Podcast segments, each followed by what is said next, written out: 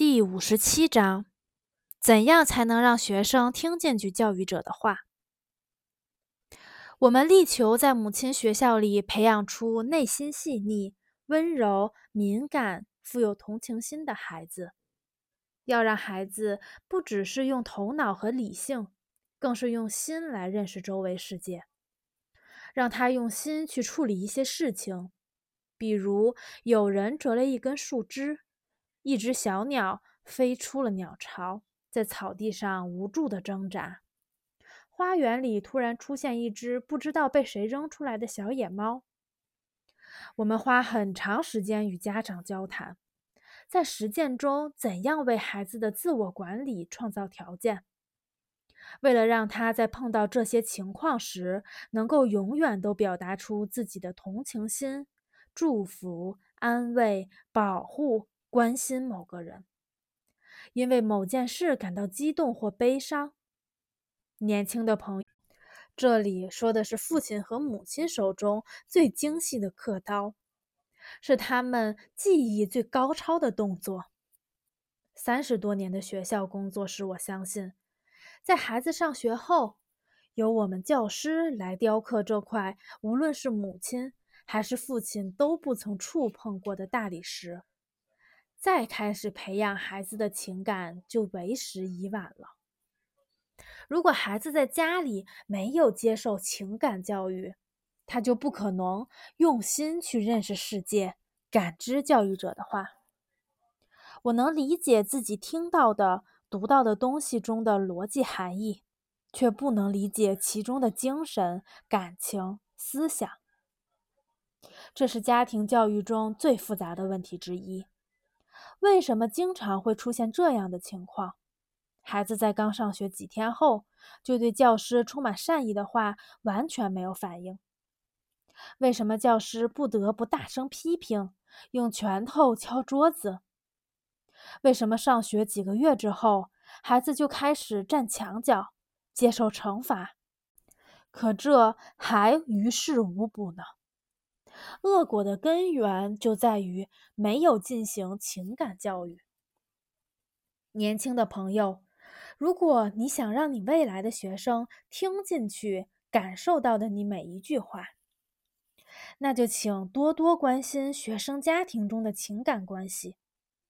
内心孤独对于道德也很危险，就像人缺少思想一样，请多操一点心。让孩子通过相互吸引、尊重和关心的纽带与某个人相联系。你未来学生的道德在很大程度上取决于他是否会把自己的一份真心献给一个人，还是活在自己的封闭世界里，只有一点点自己关心的事情和有限的兴趣。个人主义。就是从没有接受情感教育开始的，请去自己未来学生的家里家访，三年内可以去到每个学生家里，哪怕是去两三次，去感受一下什么会带给孩子快乐，只是长辈给他的东西，或者还有他通过自己小小的力量为其他人做的东西。如果他唯一的快乐来源是享受父母创造的福利，这就是个很不好的事情。你的学生上学时会冷酷无情，请和学生父母双方都谈一谈，一起想一想，怎样为小男孩或小女孩开启其他的快乐来源。他们在花园里种下的树或玫瑰花。为别人栽培的小葡萄园，自己建的鱼缸、小图书馆，供父母休息的美好小房间。你要知道，关心这些，能使儿童的心变得高尚，为他们在学校的道德、智力、审美和情感教育培育土壤。要关心在学前阶段孩子高尚情感的培养。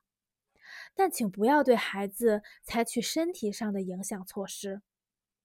没有什么比暴力、武断的手段更危害、更邪恶的了。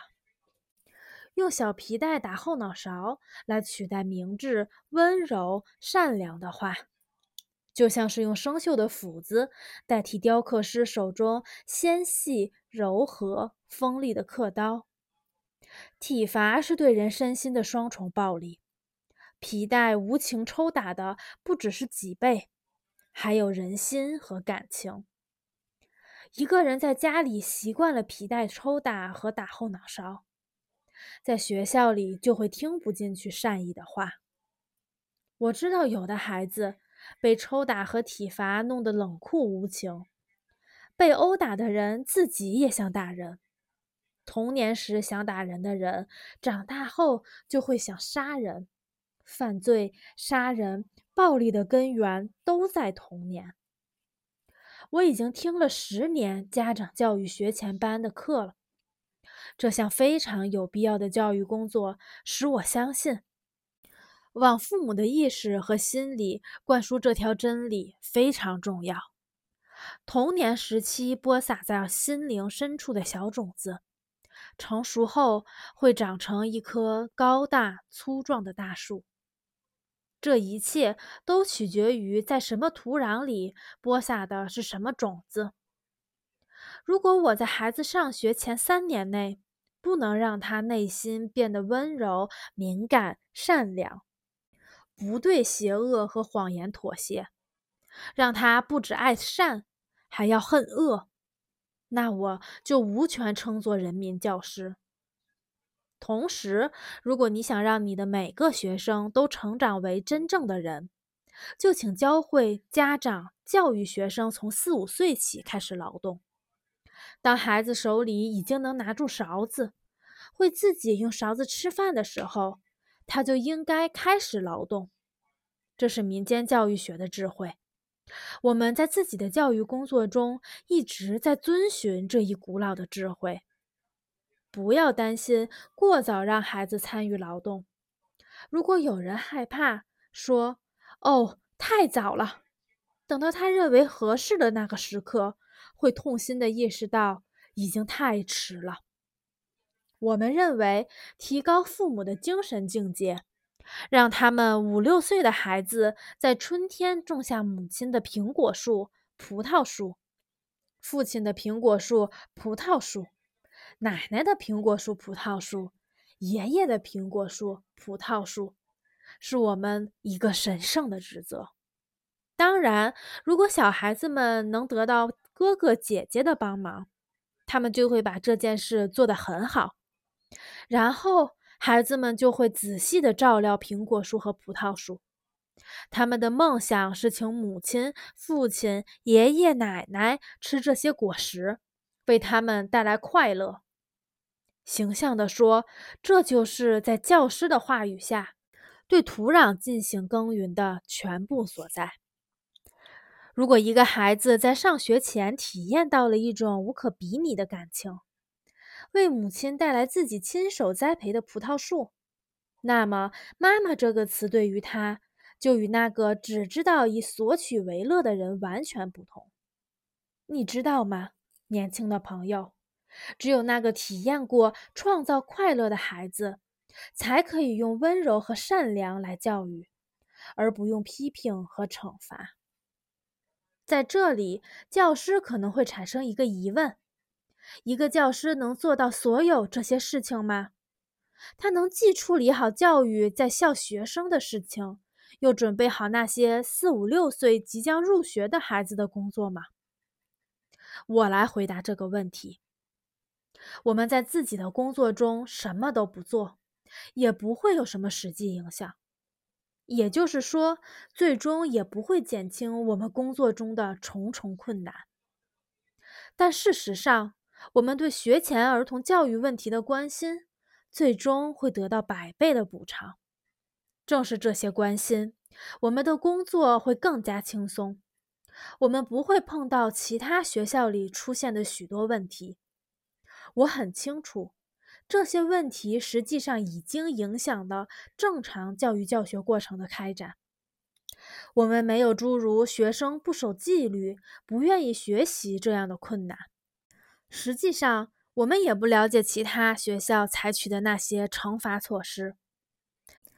这些成就的起源就是我们与家庭的协同教育，它的作用极为重要。我们不要指使家庭，就这么做，无条件完成我们的要求。学校与家庭作为两个一起工作的雕刻师，对于理想有相同的认知，在同一方面起作用。要知道，在创造人的过程中，极其重要的是，两个雕刻师不能站在对立的位置。本章结束，欢迎大家积极评论、点赞、订阅、关注。你们的评论对我来说非常重要，感谢大家，我们下章再见。